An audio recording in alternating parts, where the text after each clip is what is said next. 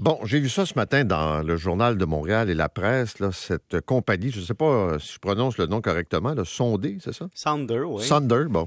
C'est, je connais pas. C'est quoi le concept? En fait, Sounder, c'est une entreprise qui loue à long terme des édifices, des immeubles, pour les transformer en style condo, hôtel locatif. sais, Airbnb prend des, des immeubles d'autres personnes puis sert d'intermédiaire. Sounder, c'est l'intermédiaire qui fournit le service aussi. Donc, par exemple, c'est comme une espèce de WeWork, mais au lieu de vendre du coworking, il te loue des appartements. Et là, le bureau d'enquête... OK, mais euh, juste comprendre, quand tu dis il me loue, c'est pour un week-end, c'est pour une Deux, semaine? trois jours. Comme par exemple, j'allais faire un exercice tantôt. Euh, je voulais louer un appartement sur Sander pour le plaisir. Je le ferai pas, là, c'est pour essayer. Pour trois jours, puis on me charge 1000, 1100 dollars au centre-ville de Montréal. Pour trois jours? Pour trois jours. Ben, tu sais, imagine-toi une chambre d'hôtel, mais au lieu d'avoir une chambre d'hôtel, tu as un appartement, puis ça te coûte 1000 dollars taxes incluses. Donc, tu es, dans l'offre de l'hôtel, tu sais, au niveau du type de tarif. Mais c'est une forme de Airbnb. C'est une forme d'Airbnb, mais corporatif. Tu as raison, mais la différence, c'est qu'Airbnb, ils vont par exemple prendre euh, le loyer de Pierre-Yves puis le louer à un étranger, tandis que Sander vont prendre un bail à long terme sur l'immeuble et louer leurs immeubles à des gens à court terme. Donc, ils prennent des beaux long terme et les relouent à court terme, mais c'est eux qui ont la responsabilité du bail à long terme. Et là, c'est drôle parce que le traitement médiatique de ce qui se passe est différent dans deux journaux, mais vraiment différent. Le bureau d'enquête dit épouvantable crise du logement, on prête 30 millions à Sander. Mais tu sais, ce qu'on dit pas dans le titre, c'est que Sander a amené son siège social à Montréal. On a fait un prêt dans l'entente là-dessus. On n'a pas encore pris l'argent. Donc, c'est pas, c'est pas ça l'enjeu présentement. L'enjeu, c'est de dire, est-ce qu'une entreprise comme ça enlève de l'offre de logement à Montréal? C'est mhm. là que je veux en venir. Puis la presse, d'autre côté, dit, il y a un hôtel dans, pas l'hôtel, mais il y a un centre d'achat dans, le quartier chinois qui va être en partie converti par Sander pour faire de la location type hôtel. Alors, la question, c'est, quand on regarde les édifices généralement voulus par Sander, est-ce que c'est vraiment une offre de logement qui enlève des logements au Montréalais? Je te donne un exemple bien précis. Tu vas sur le plateau Mont-Royal. Il y a plusieurs années, il y avait un éditeur qui avait pignon sur rue sur le plateau Mont-Royal, dans un immense immeuble. C'était les éditeurs, les éditions Guérin. Et pendant plusieurs années, ça a été vide, ça a été désaffecté, aucune activité commerciale. Et là, avant que toute la réglementation Airbnb passe ou location court terme, mais Sander a, négocié un bail long terme sur cet édifice-là, ou l'a converti en appartement.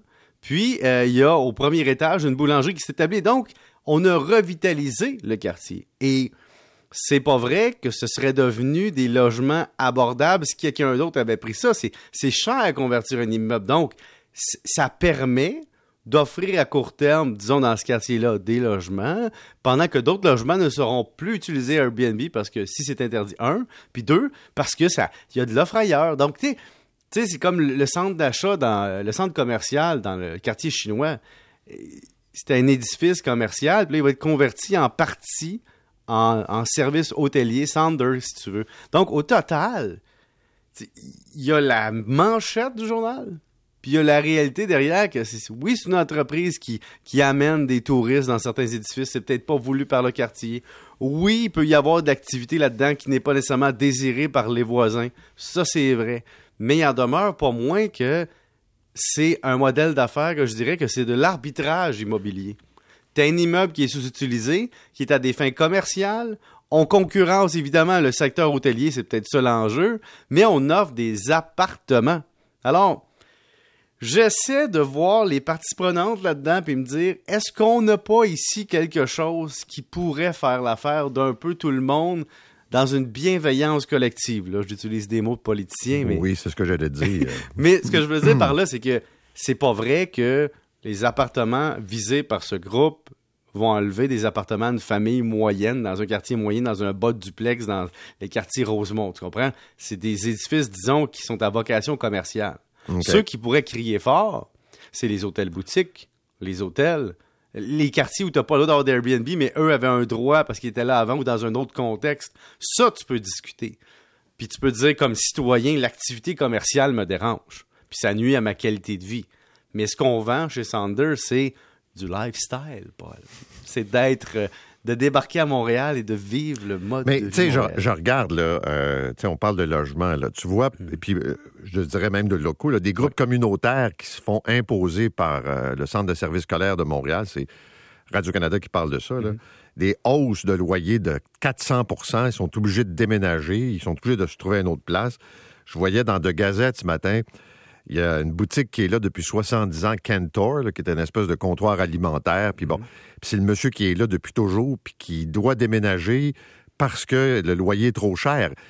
On, a vu ça avec une librairie finalement cette année. Ce que je veux dire, c'est que l'enjeu du logement, oui, là, pour les individus, mais même pour des, des commerces, ça commence à être compliqué. Ah, mais le commerce qui est fou là-dedans, c'est qu'au Québec, on a une protection du locataire incroyable au niveau du résidentiel.